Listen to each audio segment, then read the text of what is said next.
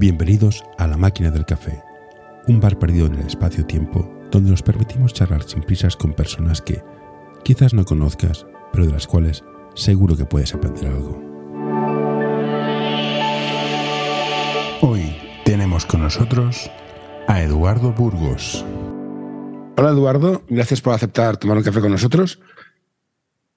Mi primera pregunta es... Gracias a ti. Igualmente. Creo que has visto más básquet que yo. ¿Cómo ha cambiado el básquet desde, desde tu época o la mía hasta ahora? Nada que ver. Sabonis, a, la, a gente. O sea, yo, yo veo un tío a, a Wembaya este, un tío de 2.21 tirándose triples en plan. Yo, a mí, que es bueno, ¿eh? pero me pone malo. ¿Cómo ha cambiado tanto el básquet? Pues la verdad es que ha cambiado muchísimo. Es una barbaridad. Eh, desde, eh, desde mis inicios, que son incluso a tiempo antes de Sabonis, porque ya tengo 70 años. Sí, un poquito. te puedes te puede imaginar, ¿no? Eh, hombre, la sociedad avanza, la tecnología avanza, el mundo avanza y el básquet no podía ser menos. Además, el básquet, dentro de los deportes de equipo, quizás sea el, el más innovador y el más evolutivo. Eso está prácticamente demostrado y en cada ciclo olímpico o cada cuatro años más o menos cambian normas, cambian reglas, eh, no tiene nada que ver. A nivel de jugadores, la evolución física del jugador actual eh, es muy distinta a la de épocas anteriores. El, jugador actual tiene una mejor preparación física, eh, está mejor dotado atléticamente, la alimentación con el paso de los años ha cambiado, las costumbres, la rutina, y, y claro está, hoy nos encontramos jugadores eh, como tú has dicho, el ejemplo anterior, eh, y otros, como Tavares, etcétera, que, que son imposibles ¿no? de, de, de, pensar que podrían existir antiguamente. ¿no? Ya eh, a nivel atlético la, la cuestión ha cambiado de forma enorme, a nivel táctico, en todos los sentidos. El básquet actual no tiene nada que ver con, con, el de hace bastantes años. Yo diría que hasta el de hace 20 años, ¿no? Y yo me acuerdo cuando era joven, el básquet se jugaba a los patios del colegio con pelotas de goma estas, las micas naranjas que te hacían daño, los padres no estaban tan encima. Este cambio en la actitud de los padres en el baloncesto ha sido muy bestia, ha cambiado mucho, porque antes el padre, vete a jugar, no me fastidies, porque claro. Y ahora veo a los padres en todos lados. ¿Esto como también como lo ves? ¿Ha cambiado mucho? Si es que lo has vivido, a lo mejor tú has tocado más equipos de, de competición más que de, de, formación, que tampoco lo tengo claro. Sí, bueno, también he tocado de formación. Yo soy un poco, como te diría, un currante y he estado abajo y he estado arriba, ¿no? Uh -huh. ¿Eh? Entonces, y ahora mismo incluso los veo, ¿no? Veo, veo partidos y veo la actitud de los padres y hablo con los compañeros y me comentan y tal. Eh, eh, es otro mundo. Antiguamente, cuando íbamos a los partidos con el pequeño, raro era el padre que iba a ver un partido. Mm. Hoy día van todos los padres, incluso yo diría que toda la familia, la madre, hermanos, y todos opinan y todos tienen, eh, bueno, tienen su idea y todos de alguna manera juegan a ser entrenadores, ¿no? Eh, tiene un aspecto positivo y tiene un aspecto negativo. Yo creo que el aspecto positivo es que ese acompañamiento es muy bueno. Ese, eh, si está bien dirigido, ¿eh? si está bien enfocado. Ahora, también al mismo tiempo puede ser muy peligroso si no, si no lo está enfocado y entonces al niño lo van a confundir. Lo van a confundir porque va a haber diferentes mensajes. Uno, el mensaje que llega de los padres y otro, el mensaje que llega del entrenador. Entonces, un chaval que está formándose, un chaval que se está definiendo como deportista, un chaval que está creciendo y, pro y progresando continuamente, pues eso, mmm, si el padre no sabe gestionarlo, ¿eh? y también el entrenador, porque eh, yo creo que muchas veces el diálogo entrenador-padre es decisivo, ¿eh? mm. porque hay que sentarse y hay que hablar y cada uno pues exponer lo que sea y, y, llevarlo a cabo después de forma que sea lo mejor posible para el niño ¿no? o para la niña. ¿eh? Y entonces, pero te digo que yo le veo un enfoque positivo y un enfoque negativo. A mí, yo, por ejemplo, te puedo poner un, un ejemplo mío, yo me he quedado con la gana de que mi padre o mi madre fueran a verme a jugar un partido de baloncesto. Y he jugado durante muchas temporadas. Uh -huh. y, y, y, me he quedado con la gana. Ya han fallecido y nunca me vieron jugar. Y eso, eh, yo creo que al niño también le gusta que el padre vaya a verlo. ¿eh? Eso es innegable. Eh, pero de ahí a ya participar de una forma nociva o de una forma que no puedas, que sea tóxica, entonces eso es lo que hay que saber equilibrar. Y yo creo que ahí en la comunicación, entrenador y padre, es muy importante. Ayuda a mantener este podcast en anorta.com barra colaborar. Yo en la ecuación padres, niños, deporte, entrenador, la parte más que me preocupa es la parte de entrenador. Creo que es un rol que no se puede pagar mejor. O sea, no puedes pedir más dinero a las familias. Son gente joven con ganas y que en la parte de formación, cuando empiezan, hay que cuidarlos más. ¿Tú estás de acuerdo conmigo que la gente que empieza a entrenar va un poco a veces perdida, necesita más apoyo, más formación o, o no? No sé. No, no, estoy totalmente de acuerdo contigo. Es decir, el entrenador de base, por lo general, siempre eh, cuando lees, no sé, cualquier, cualquier manual del baloncesto de entrenadores de padres, todo el mundo dice que los mejores entrenadores deberían de estar con los niños más pequeños. Mm. Pero eso es una utopía, eso no se cumple. ¿Por qué? Porque los mejores entrenadores tienen un estatus, tienen, cobran un dinero que en esas categorías pequeñas no se lo van a pagar. Y no va ninguno ahí. Ninguno. ¿eh? Vamos a ser claros y vamos a ser. ¿eh? Entonces, ¿qué es lo que ocurre? Que en la mayoría de los casos, eh, o, la mayoría de los entrenadores que están trabajando con esos niños, pues son chavales muy jóvenes. Son chavales que al mismo tiempo están aprendiendo. Es decir, están casi aprendiendo igual que los niños, pero a nivel de entrenador. Entonces, el apoyo que hay que darle y el cuidarlo por parte de la directiva de, cada club, de, de los padres, etcétera, tiene que ser grandísimo, ¿no? Tiene que ser grandísimo y, eh, bueno, y después también ser conscientes de que eso no se habla, de que son chavales que por lo general trabajan de forma desinteresada y si no cobran una niñedad. Es decir, que ellos no viven de eso y tal, y le, eh, bueno, y le estamos exigiendo como si fueran auténticos, no sé, formadores, ya un entrenador totalmente formado, ¿eh? o, como si fuera un profesor que, ya sabe de didáctica, que ya sabe de pedagogía, que ya sabe eh, de psicología, y esos chavales, eh, bueno, entonces a lo mejor se les exige demasiado. Y luego si miramos el tema servicio-precio, pues ya nos podemos morir, ¿no? Entonces, mm, yo creo que, que, que bueno, ahí eh, eso es una figura que, como tú dices, se tendría que cuidar más y todos los padres deberían de colaborar más, ¿eh? incluso los clubes, porque si los mm. clubes pueden poner en, esas categorías a entrenadores con más experiencia, ¿eh? que lo hagan, que lo hagan, pero que si tienen que pagar más, que lo paguen. porque al final lo que hacen es pedirle la cuota a los padres. los padres pagan una cuota por jugar. Sí, sí, pero al final es esto, si quieres pagar un entrenador que sea bueno 500 euros al mes, las pagan los padres al final. Entonces, el, equilibrio es muy complicado, y eso, lo entiendo. vamos, eh, tú me has dicho 500 y yo cuando te lo he oído digo, joder, ojalá cobraran eso. Porque aquí en eh, Córdoba. Los grandes, Barcelona, Juventud, eh, quizás puedan pagar eso. El resto de equipos en Barcelona no llegas ni de broma. Aquí en Córdoba, yo te puedo decir, de ciencia cierta, que entrenadores que, que trabajan en la categoría de junior para abajo, en la mayoría de los clubes, con alguna excepción, si llegan a 200 euros ya llegan demasiado. sí, sí, Te lo digo. ¿eh? entonces, claro.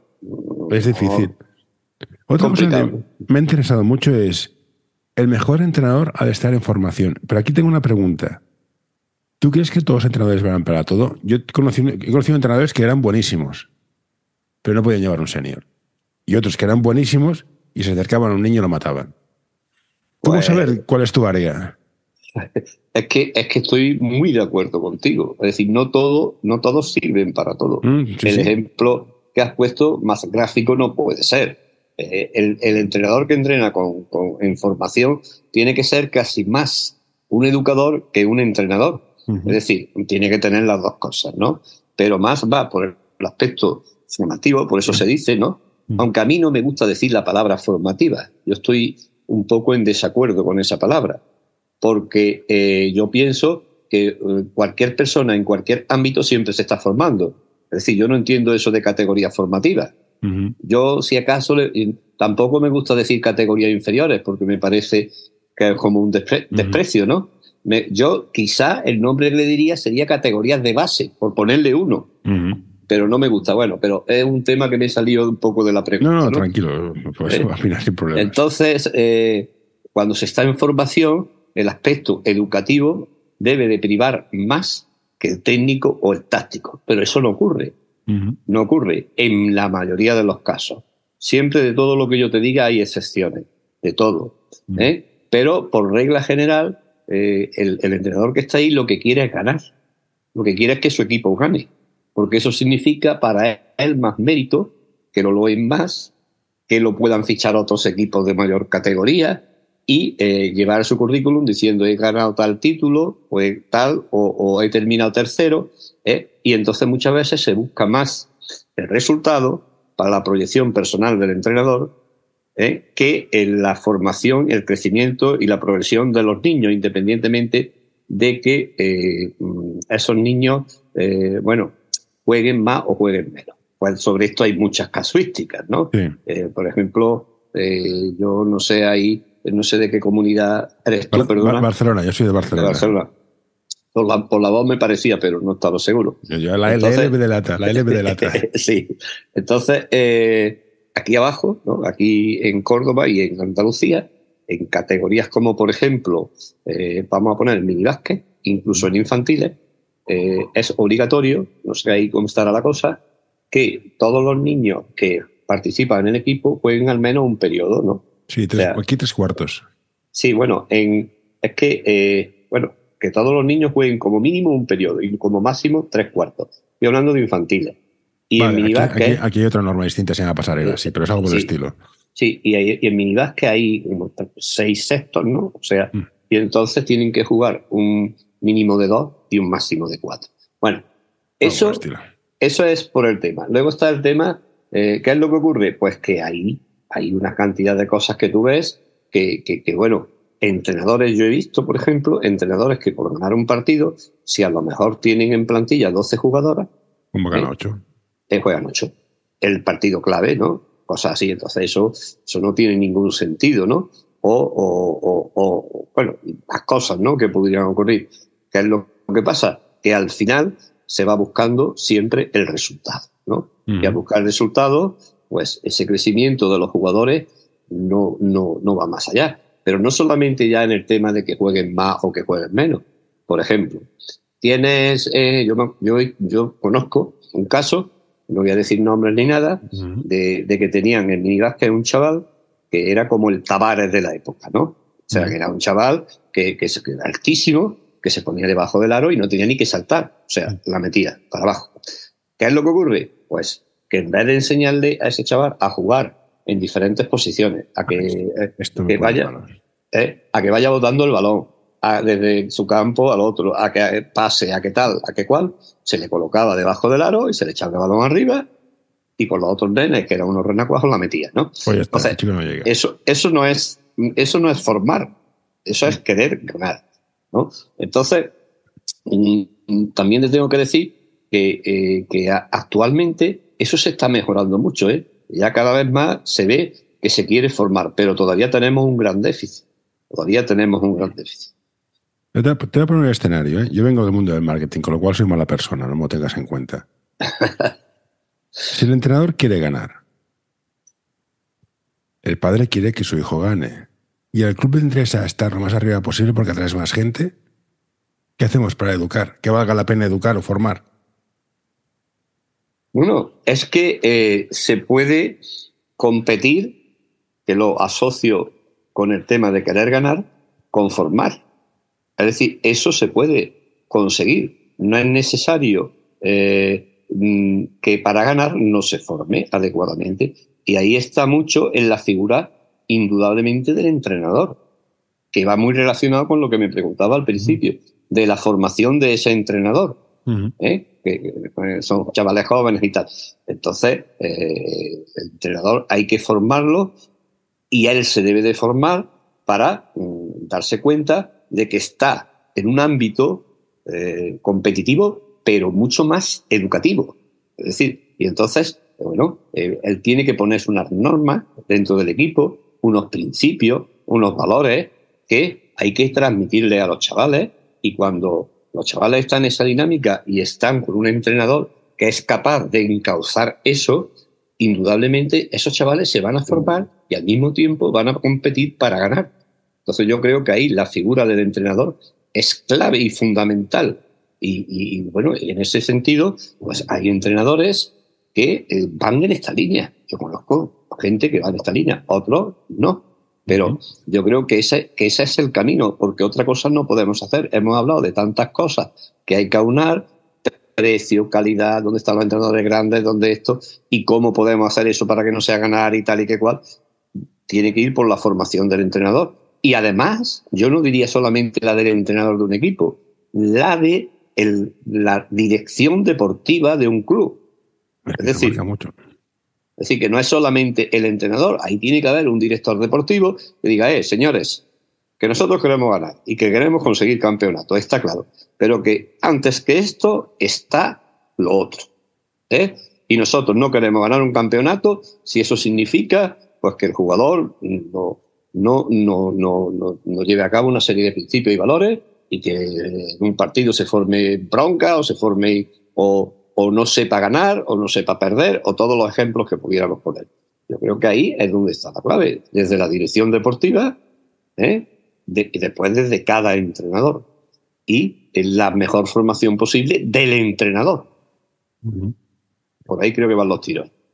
Ahora tengo dos preguntas sobre los entrenadores el, manual de entrenador de nivel 0, 1, 2 o el de nacional es un, es un PDF. Es un libro, te lo lees, te lo sabes, punto. Pero hay una diferencia entre Aito y yo. Las cosas como son. ¿Qué tiene el buen entrenador? Es igual que el cocinero. Yo puedo hacer una paella y es una porquería, la hace un cocinero bueno y está buenísima.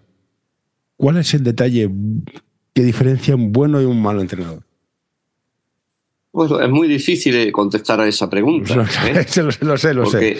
Eh, porque ¿cómo medimos lo que es ser un buen entrenador? Por, los títulos, eh, por su experiencia, por su fama, por su... Yo creo, yo creo, claro, porque yo para mí hay muy buenos entrenadores en la base auténticamente desconocidos y son buenísimos entrenadores, que yo lo he visto trabajar pero no los conoce nadie, ¿no? Y entonces cuando se habla de entrenadores, pues se piensa en gente como Aito o, cualquiera que esté ahí arriba, ¿no? ¿Eh? Entonces, mm, es lo mismo, ahora me he acordado de otra cosa, perdona que cambie el tercio, yo, yo me río mucho cuando se dice, este entrenador es ganador. Joder, ¿hay algún entrenador que quiera perder? Por mm. favor. No, pero es, es, cierto que hay entrenadores que son más asesinos y usualmente acaban ganando los partidos. Obradovich, con el Madrid no sé qué le pasó, que es un entrenador killer. Sí, sí, Hay entrenadores que son ganadores. Por más que ganadores, acaban ganando partidos. No sé por qué. Eh, sí, eso, eso, eso, pasa. Por su carisma y lo que sea. Pues eh, eh, la pregunta que era cómo se sabe o qué podemos hacer o cómo se distingue a un buen entrenador de, otro, ¿no? Hmm. para mí, mm, ser un buen entrenador eh, tiene que tener tres, tres connotaciones muy importantes. Una, la primera, es saber transmitir. Pero no, no solo saber transmitir, saber transmitir y convencer. Ojo, que transmitir podemos transmitir mucho, pero convencer no. Esa es la primera eh, premisa. La segunda premisa es eh, tener mm, mm, capacidad psicológica, ¿no? De, de, saber llevar a un grupo, sea de la edad que sea. Es decir, tener esa psicología de grupo que es fundamental, ¿no? Y la tercera es que sea capaz de hacer al jugador que entienda el juego. Esas son las tres premisas. Hay más, ¿eh? no solamente es eso, ¿no? Pero que para mí son las tres premisas fundamentales que definen a un buen entrenador. Eh, saber transmitir y convencer, eh, saber llevar un grupo o psicología de grupo, la gestión del grupo y hacer conseguir que esos jugadores entiendan el juego. No, cuando digo que entiendan el juego, está claro que no me refiero a, a ponerles 10.000 jugadas, 10.000 sistemas sino a que eh, interpreten el juego, tanto en defensa como en ataque, que levanten la cabeza, que vean lo que tienen delante, que vean el bosque, como yo digo, ¿eh? y que después tomen decisiones y que tomen las mejores decisiones, no las peores, y eh, eso, es para mí, yo creo, fundamentalmente lo que yo, en lo que yo me fijaría para ser un buen entrenador. Yo estoy entender el juego es algo que me, que me cuesta mucho transmitir porque los niños tienden a ir hacia la pelota y eh, hacerles entender en plan, haces más daño yéndote al otro sitio que yendo hacia la pelota. En la inteligencia en pista le he dado muchas vueltas y yo no sé cómo entrenarla. uno de mis ídolos de juventud es Larry Bird, un tío que ni saltaba ni corría. Te sonará porque más o menos estamos por ahí. Pero era el tío más listo del planeta y siempre estaba donde más daño hacía y enseñar al jugador de, mira, si estamos jugando por aquí, si te vas aquí, ayudas. Si no tienes la pelota, pero haces un corte por aquí, arrastras a dos. La inteligencia en entender el juego, hostia, es que no sé dónde, no, no, no, no sé cómo. Y mira que he leído, ¿eh? he leído un montón, supongo como todo el mundo, pero no, es, hay sistemas y hay normas de juego y hay sistemas libres, sistemas cerrados, sistemas para aquí, pero enseñar el, tomar la mejor decisión posible dentro de tu abanico de, capacidades, que mejor es más grande o más pequeña. Mejor sabiendo de hacer tres cosas, eres buenísimo. Hostia, esto cuesta. Sí. Bueno, eh, efectivamente, eh, es que todo lo que me dices, estoy muy de acuerdo contigo. Parece que te estoy haciendo la pelota, pero mm, es, que, es que estoy muy de acuerdo contigo. Yo aquí en el tema de la inteligencia, después de pensarlo mucho, yo creo que tendríamos que fijarnos vamos a llamarle, me voy a inventar los tipos, pero no es exactamente así, en dos tipos de inteligencia. ¿no? Eh, yo primero me fijaría o pensaría en la inteligencia individual. Cada jugador tiene una inteligencia. No podemos pedir que todos los jugadores sean iguales de inteligentes. O que yo creo tampoco que para jugar a baloncesto no hay que ser inteligente, como todo el mundo dice. Porque una cosa es saber hacer ecuaciones de noveno grado y saber eh, expresarte y saber mm. todo, eh, puede ser muy inteligente con un coeficiente intelectual de 180 o lo que sea, pero después no, no, no, no, no eres inteligente jugando. ¿eh? Mm. Yo le llamo más el jugador listo, ¿no? Mm. Yo no diferencio, aunque cualquiera me diría, este tío está diciendo una aberración. Pero yo diferencio. Yo, estoy contigo. El listillo eh, inteligencia de listo, ¿no? Sí, sí. diferencia Bueno, pues entonces hay un aspecto que es la inteligencia individual. Entonces cada jugador tiene un nivel, inteligencia o listeza, como le queramos llamar. Tiene un nivel. Tú no puedes pretender que todos tengan eso igual. Decir, tú dices un, concepto táctico y hay quien lo coge al vuelo, hay quien lo coge a la segunda y hay quien tiras toda la temporada y no lo coge, ¿no? ¿Eh? Y luego está lo más importante, que es la inteligencia colectiva, es decir, la inteligencia del equipo, de equipo. Y hay equipos que son más inteligentes o listos jugando que otros. ¿eh? Y eso vale mucho más que, que tengas un, figura dentro del equipo. Yo, hombre, a lo largo de mis años he tenido muchas generaciones, he tenido muchos equipos. Yo siempre me acuerdo de un equipo que estuvimos cuatro años seguidos era un equipo que desde tercera división llegamos a Liga LEP con mm. prácticamente la misma, la misma plantilla, pero eran muy listos, eran, eh, no, no es que fueran especialmente figuras, pero las captaban al vuelo, mm, mm. eran casi como entrenadores en el campo y, cuando, y además conectábamos muy bien. Entonces, cuando tú conectas con los jugadores ¿eh? que eso es otro, otro aspecto importante que antes se me ha pasado y no lo he dicho, que la conexión entrenador-jugador es clave, entrenador, plantilla, jugadores. ¿eh? Cuando tú conectas bien y tienes gente eh, inteligente y hay un trabajo continuo a los cuatro años de X, ahí es cuando se plasma y es cuando mm, estos chavales llega un momento que entienden el juego, está relacionado con lo que me preguntaste antes, casi con los ojos cerrados, ¿no? Y entonces cuando toman las mejores decisiones. ¿Cómo se puede conseguir eso con un jugador que aparentemente no lo tiene? Que es la pregunta fundamental, ¿no? Porque aquel que la tiene, eh, la tiene. ya un poco lo lleva, digamos, en los genes, ¿no? ¿Eh? Y, casi, casi, casi hay que hacer poco, ¿no? Pues entonces, ahí está, ahí está la gran labor de los entrenadores, ¿no? Ahí está donde se distingue otro aspecto de los buenos de los malos, de los regulares, entrenadores me refiero, mm. en coger y hacerse chaval que aparentemente no tiene esa inteligencia que los demás muestran, ¿eh? pues hay que trabajar con él, hay que ofrecerle situaciones en las cuales se refuerce su, su, su actuación, hay que eh, hacerle ver mm, si hay un compañero que sí que toma buenas decisiones, decirle, oye, mira, fíjate, este toma buenas decisiones, mira, te voy a poner un vídeo, mira lo que ha hecho aquí. ¿eh? Te voy a poner un vídeo, mira, este fulanito, ¿no? Venganito o de otro equipo, si me quieres poner un ejemplo del mismo equipo. Dale que cual, mira, ¿qué, ¿por qué ha pensado? ¿Por qué esto? Y luego mucho entrenamiento en la pista, mucho entrenamiento en la pista, muchas situaciones de incertidumbre, es decir, que no hagamos entrenamientos con juegos reducidos, es decir, un ejercicio de entrenamiento en el cual eh, el jugador tiene, tú pasas allí, te vas allí y ya está, ¿no? Y ahora tú entras a canasta, ¿no? Eh, o tú pasas allí y te vas a defender a aquel, no. Eh, pues yo qué sé, tú pasas a este, pero ojo, que este le puede pasar a aquel o a aquel, y en función de esto tendrás que ir esto. Entonces, crearle incertidumbre, ¿no?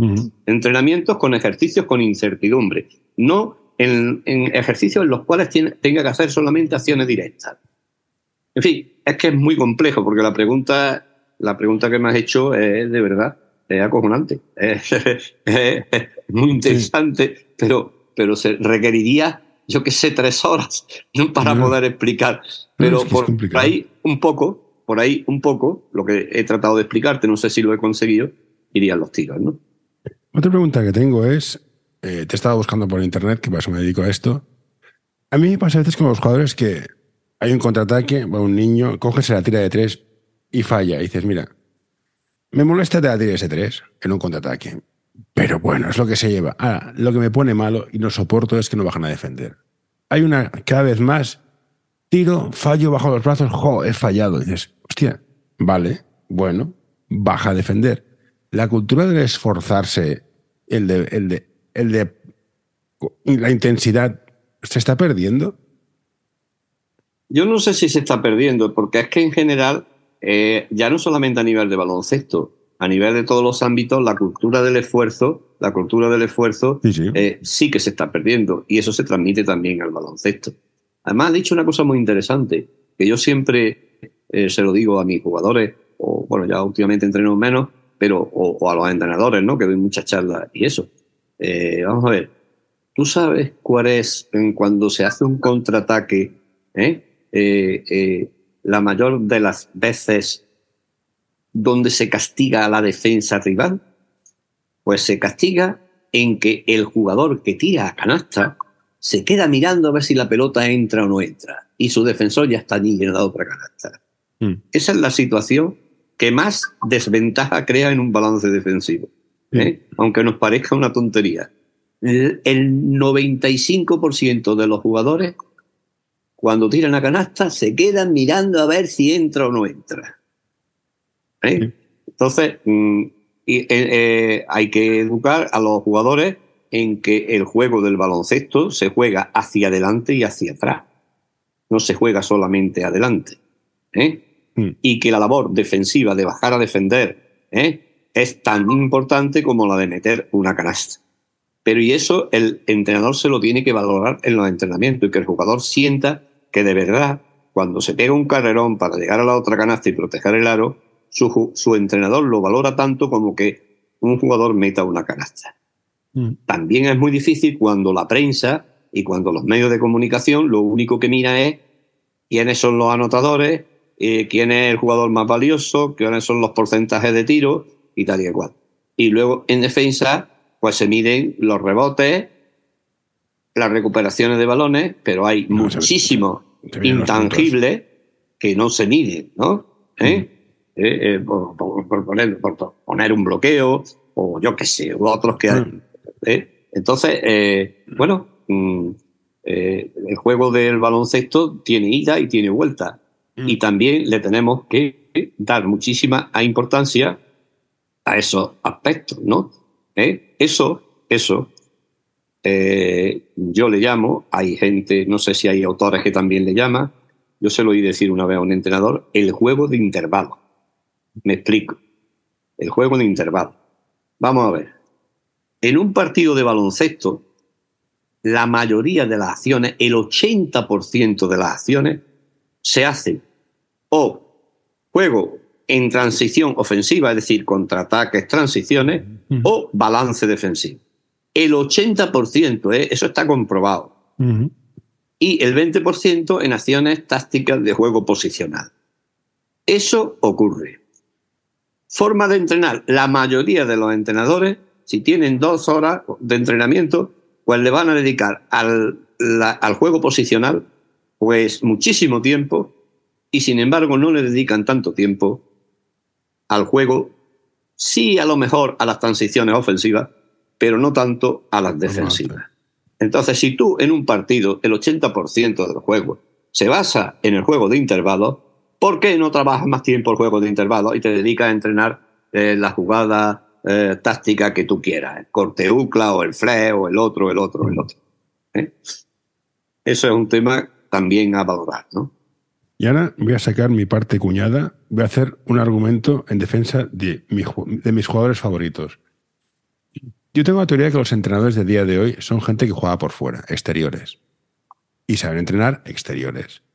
Si a esto le sumamos que cada vez que cuesta encontrar gente alta, que la gente alta cuando es joven cuesta entrenarla, pues son los torpes. Todo esto nos... Y luego cuando jugamos a básquet se juega a correr y a tirar triples, con lo cual el pivot va de, línea de fondo a línea de fondo sin tocar el balón. ¿Es sorprendente que, nadie quiera jugar de pivot? Sí, en el baloncesto actual, mm, bueno, mm, va por ahí, va por donde tú dices. Mm, eh, a mí eso me duele, me duele en especial, porque yo he sido pivot cuando he sido jugador. ¿Entiendes? yo he sido pivot. Entonces, eh, yo creo que el juego del poste bajo, ¿eh? Eh, también del poste alto, pero mm. yo creo que tú te referías más al poste bajo. poste ¿eh? bajo, sí, sí. Eso es, que eso es clave para, para, para, el juego del baloncesto. Si es que eso no se puede perder, ni se va a perder. Por mucho que ahora se tire en triple. Es decir, el, el, el, juego del baloncesto se ataca por, la, por una frase que es el juego del acordeón. Si tú te fijas bien, el, jugar a baloncesto, estoy hablando en ataque posicional, ¿eh? es tocar el acordeón. Y me explico. Que si hay un pivot, tú metes el balón al poste bajo, ¿sí? ¿Qué hacen los jugadores? Se cierran. Cuando el, jugador lo, abre fuera, ¿qué hacen los jugadores? Se abren. Ese es el baloncesto posicional. Saber ocupar los espacios, meter el balón dentro. Si tú no tienes la figura referente de un pivot, eso no se va a poder hacer nunca. ¿Eh? ¿Por qué? Porque entonces tendríamos que tirar de tres solamente llegando al contraataque o moviendo por fuera, circulando por fuera, eh, con, lo que se ve ahora mucho, que a mí ya hasta me fastidia, ¿no? Que es 18 manos a mano, los 8, mano a mano, otro mano, otro mano, ahí hasta que se aburre, ¿no? ¿Eh? ¿Eh? entonces, estoy, de acuerdo, a mí. Me molesta mucho no ver pivots con fundamentos de juego de espalda, que quedan muy pocos. También, también, eh, otro, otro aspecto del juego que indudablemente existe y yo no lo voy a cambiar y la tendencia va por ahí, pero que a mí no me gusta demasiado, mm. es el uso y el abuso del pick and roll. Es ya tedioso. Es, el 80% pick and, roll pick and roll frontal, ya está. Pero vamos, pero yo creo que eso que a nivel de a nivel profesional las ligas de ACB o del LEP o la NBA, en todo lo que sea, le encuentro sentido, yo creo que eso le está haciendo daño al baloncesto de formación. Y seguramente muchos entrenadores dirán, este tío está diciendo un auténtico disparate. ¿eh? Pero lo digo desde mi convención, desde mi convicción, ¿eh? porque a mí me da cosa que ya en minibásquet veo jugar pick and roll y hasta en infantiles. Pero ¿a dónde vamos? ¿Tú me entiendes? ¿A dónde vamos? ¿Eh? Yo es que en función del nivel de jugador, prohibiría, el bloqueo lo prohibiría. Hasta no se pueden hacer ciertas cosas, yo, yo prohibiría el bloqueo. Pero es una norma complicada de poner. Porque ves jugadores, ves equipos que hacen bloqueos todo el rato y no están aprendiendo nada. Hoy quiero recomendarte este podcast. Balap Education es un proyecto educativo y deportivo que busca la formación completa de jugadores y entrenadores Quieren fomentar su desarrollo basado en la educación del jugador y el entrenador, mediante el análisis de situaciones reales del baloncesto desde diferentes puntos de vista. Hoy quiero recomendarte este podcast. Psych and Roll, un podcast sobre psicología y deporte en el que tratarán diversas temáticas relacionadas con ambas disciplinas. Un programa creado para aportar realidad y necesidad en torno a la psicología, además de facilitar un espacio donde la comunicación sobre ciertos temas esté libre de tabús, estigmas y etiquetas. Si no puedes desbordar por ti mismo, o hacer un corte, o ganar la espalda, que te pongan un bloqueo, cuando llegues a senior se te acaba la historia, o un juvenil. Pero bueno. Pero vamos, que, yo, mm, fíjate, veo mucho pick and roll y veo pocos bloqueos indirectos. Mm. Es decir, mm, también lo veo, ¿no? Pero lo que te quiero decir es que yo creo que llega un momento en que el pick and roll es el tirano del baloncesto. Yo le llamo el tirano. ¿Y por qué no hacemos defensas distintas? Porque a mí hay zonas que me gustan mucho, una 3-2 bien hecha o una 1-3-1. Hagamos unas zonas buenas, bien hechas. Eso es otro, otro, otro asunto y es un dilema entre unos entrenadores y otros. Hay muchos entrenadores que, que solamente consideran que la única defensa que se tiene que hacer es la defensa individual. Defensa individual con diferentes variantes a la hora de entrenar el pick and roll, a la hora de defenderlo, pues de una manera o de otra, o cualquier acción de juego, o un indirecto de una manera o de otra, o tal y ven como que no es bueno que se, que se hagan las zonas, ¿no? Cualquier tipo de zona. Pero yo no estoy de acuerdo con eso. Yo pienso que debe de haber una defensa, una defensa fundamental y básica, que lógicamente es la defensa individual, pero que después los otros son recursos tácticos que se tienen a disposición del entrenador. No para usarlos continuamente, pero sí a poderlos usar en determinados momentos, ¿no? Eh, tantos defensas presionantes, bien sea individuales o zonales, o defensas de zonas como la 1-3-1, la 3-2 o la que quieras, ¿no? Mm. ¿Eh? Normalmente lo único que se ve es la 2-3, es la que más se ve. ¿eh? Y, y, bueno, es una defensa que bien hecha está muy bien, pero por lo general estamos hablando de categorías de formación. es una defensa pasiva que lo que espera es el fallo del atacante. No es ¿eh? que, que, que, bueno, como en esas edades, pues a lo mejor no se tiene un acierto exterior importante, pues que tire a ver si falla y ya está, ¿no? En vez, y no es una defensa eh, en esas edades que bajo mi punto de vista debería ser una defensa proactiva. Es decir, una defensa que no deje jugar, que vaya a, romper el juego del rival y no a esperar que el rival falle. ¿eh? Entonces, eso es lo que, lo que yo creo, pero yo estoy de acuerdo, es decir, yo con mis equipos, yo he utilizado zonas, eh, he utilizado defensas alternativas, bueno, eh, con mayores he hecho hasta defensas combinadas, he hecho press, he hecho, de todo. Pero yo creo que tú, eso es un arsenal táctico que tú tienes ahí, que es muy importante utilizarlo, sobre todo a nivel ya de niveles más avanzados, ¿no? ¿Eh? Y que una zona, pues en un momento dado se puede hacer. Lo que estamos como antes es el uso y el abuso. Yo he estado viendo ahora, por ejemplo, campeonatos de Andalucía y campeonatos de España. Eh, el equipo este de Canarias, ¿cómo se llama? que jugó todo, todo, el rato y jugaban cinco jugadores 40 minutos. Pues bueno, ganó. Mm. Bueno, pues yo he visto algunos partidos así por el canal de streaming de la Federación Española, ¿no?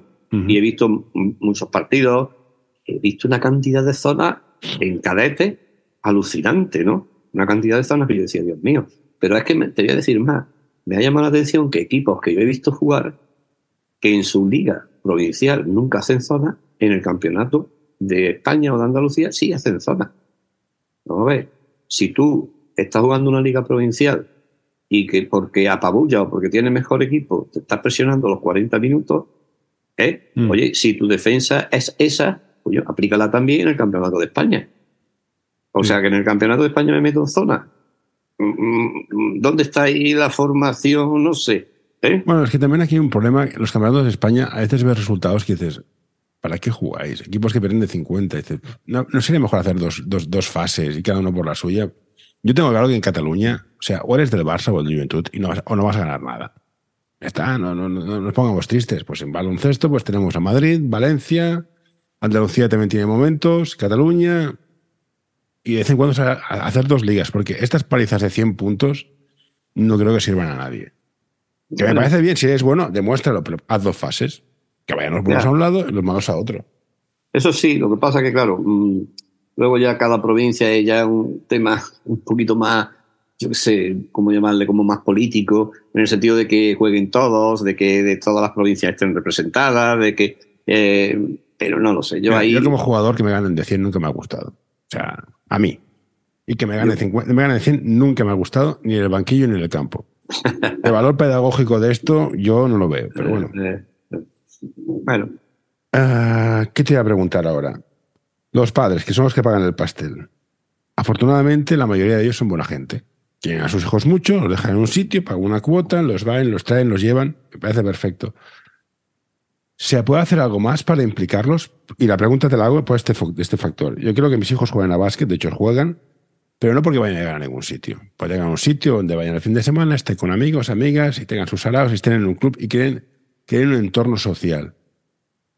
Y para que esto pase es importante la figura del padre. ¿Cómo puede hacer el entrenador o el club para conseguir que el club sea el contexto social del barrio? Que la gente vaya a pasar el rato, que vaya a haber equipos, que haya relación.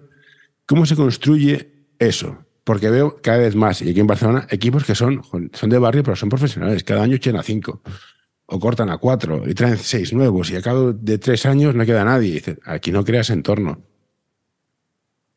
Pues la verdad es que eso mm, aquí no lo, no lo vivo tan, tan intensamente, a lo mejor en algún club, pero la mayoría de los clubes tienen, tienen su jugadora o sus jugadores y, mm, no sé, eh, el tema de cortar jugadoras no lo conozco. Ahora sí sé que, por ejemplo, que hay un trasiego a final de temporada en el que unos jugadores, unos, unos clubes buscan las mejores de otro club y se las llevan, y cosas así, ¿no? Eso sí que, que nos falta, ¿no? ¿Eh? Pero, pero es que es muy difícil eh, meter adecuadamente la figura del padre en la estructura de un club. Lo primero es que hay diferentes tipos de club. Está el club social que tú has comentado, de un barrio.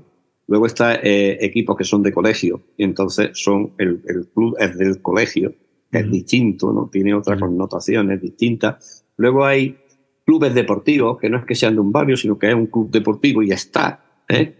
Entonces ahí hay como como tres formas diferentes ¿no? de, formarse en los clubes y cómo entregamos a los padres.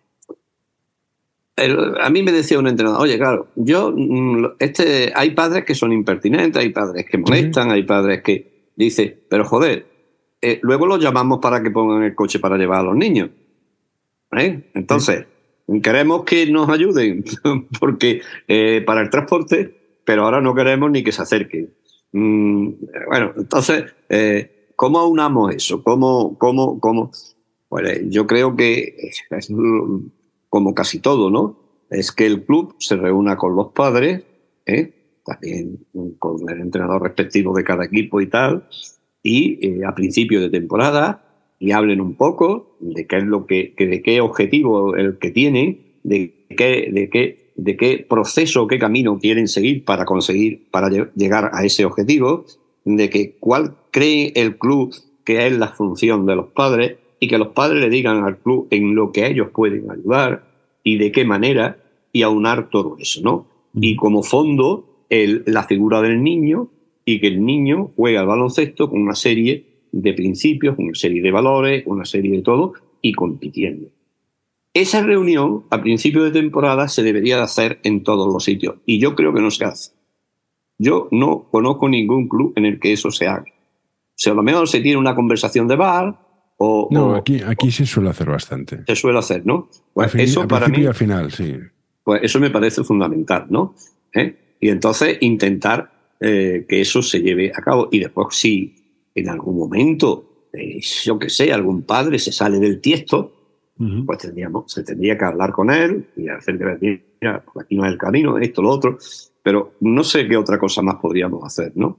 ¿Eh? Estamos un poco, eh, eh, yo lo que creo es que ningún padre quiere que es mal para sus hijos y que quiere que cuando juegue el baloncesto, aparte de que gane, quiere que el niño se forme y se eduque. Yo, es que es lo que yo pienso. Me estoy de que ningún padre quiere el mal para sus hijos. Lo que creo que algunos padres confunden qué es lo mejor para sus hijos. Eso es, otro tema. Ese es, el problema. Tema.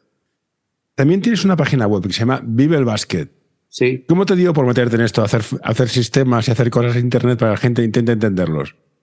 Bueno, esa página es muy antigua. Esa página se creó en el año 2007. O sea, Eh, en, aquel sí, tiempo. está activa. Tienes uno de rueda de entrenamiento, tiro más Spain Pick Up and Roll. Que del inglés ya veremos otro día. Spain Pick Up and Roll. O sea, bloquea, bloqueador y tiro, básicamente. Sí, bueno, mi inglés no es muy bueno. Bueno. Te lo digo de antemano. Intento, eh, porque como la tendencia actual es que todo se, toda la terminología va en ese argot baloncestístico, mm. yo intento, eh, cuando escribo un artículo, poner al lado eh, la expresión en inglés. Pero te, digo ya de antemano que seguramente habré cometido más de un error porque ah. yo, estudié francés, eran otros años, no existía entonces el inglés y estoy aprendiendo ahora inglés a mi edad. Llevo unos años yendo a, una ah, academia para... Pero está muy bien. pero, pero mi inglés no es muy bueno. Bueno, dicho eso, el blog eh, empezó en el año 2007 porque, mm, bueno, es una cosa personal, tuve un, que dejar el baloncesto durante un tiempo. Por un tema personal, eh, familiar. Y entonces, como no podía entrenar, pues me dio por... Bueno, empecé porque un amigo mío tenía una página web que se llamaba Zona Vázquez y me dijo que si yo quería colaborar en la página escribiendo un artículo que le llamábamos La Zona de Eduardo ¿no? a, la sección ahí dentro. Y empecé a escribir y yo, yo nunca había escrito ni nada de tal, Que ya mi amigo, en fin, mm, cuando llevaba un año, él dejó la página web porque él era un periodista y tal y él, bueno, ya aquello dejó de darle rendimiento, digamos, económico y tal, y dijo, pero como yo eh, ya estaba escribiendo y tal, pues vi que se podían crear blogs de baloncesto mm. y creé el mío propio, ¿no? Entonces pues empecé a escribir, a escribir, a escribir. Y aquello mm, en aquel tiempo no era como ahora, ¿eh?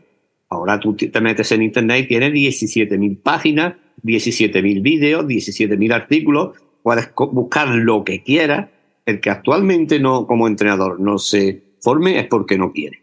Es porque no quiere, ¿eh? y además casi todo gratuito, ¿eh? Bueno, pues en aquel tiempo no existía nada, mm, o casi nada. y, bueno, el blog en su inicio tuvo una repercusión que tú no te puedes ni imaginar.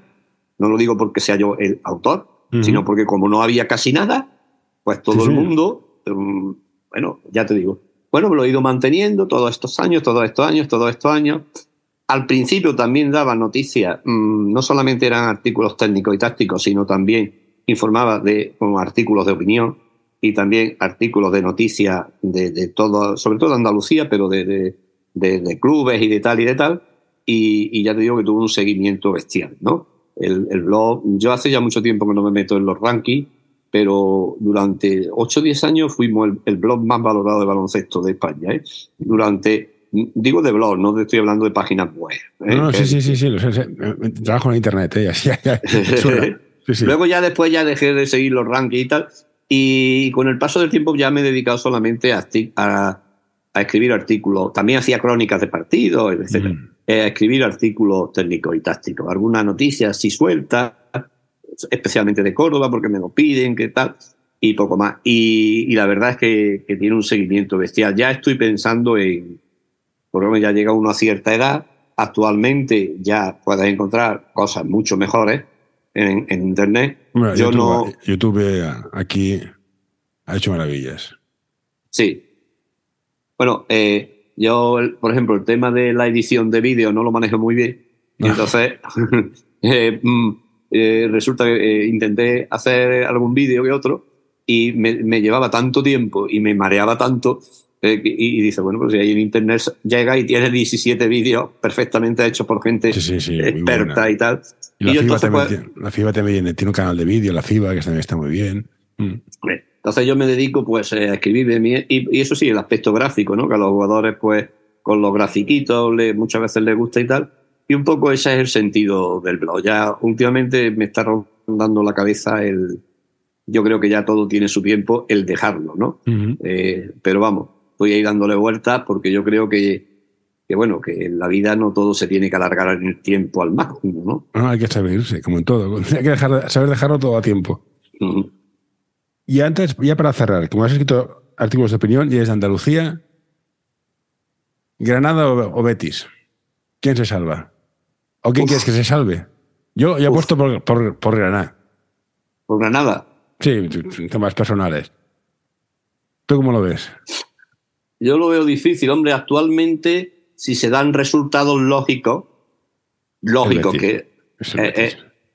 se va, bueno, el Betis juega con el Real Madrid. Sí, pero si pierde el Betis y pierde el Granada, gana, se salva el Betis, ¿no? Eh, sí, creo que el básquet, no sé cómo está el básquet a verá entre los dos, creo que, no lo sé, creo que sí, no, mm. no, lo he mirado, eh, te lo digo sinceramente. Mm. Entonces, mm, eh, si se dan resultados lógicos, sería eso, lo que tú has dicho, ¿no? yo, ¿qué quieres que te diga? Es que tengo, tengo simpatías y tengo amigos en los dos clubes, entonces me cuesta, me cuesta mucho, mucho trabajo en decir este o aquel eh, quizás eh, Granada ha interrumpido en los últimos años, bueno, en el último año en la ACB, vienen desde atrás, después de que el club había estado en ACB y aquello se hundió, han, creado otro nuevo barco, ¿no? ¿Eh?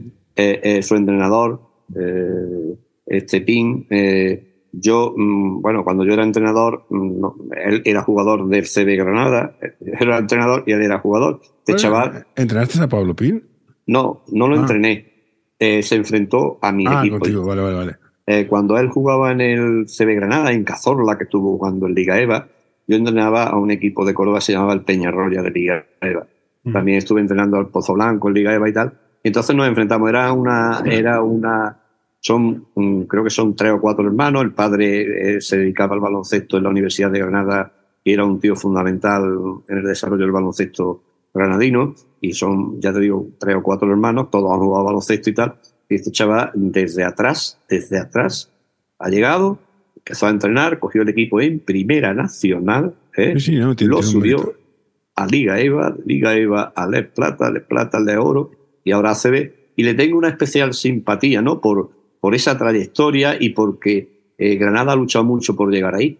Ahora, tampoco puedo no sé, eh, pensar en que el Betty en Sevilla, pues también, yo qué sé, para mí es, muy, es muy, mm. a nivel afectuoso y tal. Pero no entra, entra, entra, o sea, lo que ha hecho Granada, de subir donde ha subido hasta donde está, manteniendo el entrenador, que no es mm. normal, porque entrenar en mm. ACB es complicado, a mí me hace pensar es, ¿hasta qué punto es justo, justo subir para que el año que viene bajes? ¿Por qué no puedes competir por presupuesto? O sea, o tienes una temporada que tienes suerte y aguantas un par de años y te haces a la categoría y consigues financiación, pero me parece muy injusto que un equipo que suba con un presupuesto súper ajustado, a la que se lesionen dos jugadores, no tienes, no tienes margen financiero, al siguiente abajo.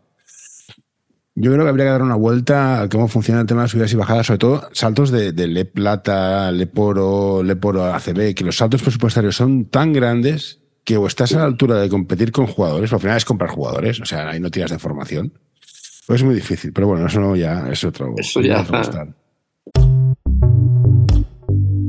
Si te gusta este episodio, por favor, deja un comentario o compártelo con tus amigos. Ya sé que es una pesadez y todos lo pedimos, pero ayuda bastante.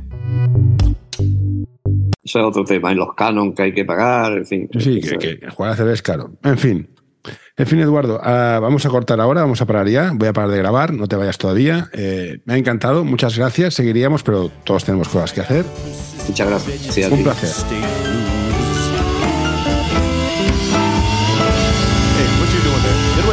No, don't you touch that. No, don't you pull that plug. No, hey, hey, nurse, nurse. Uh, all right, I'm done.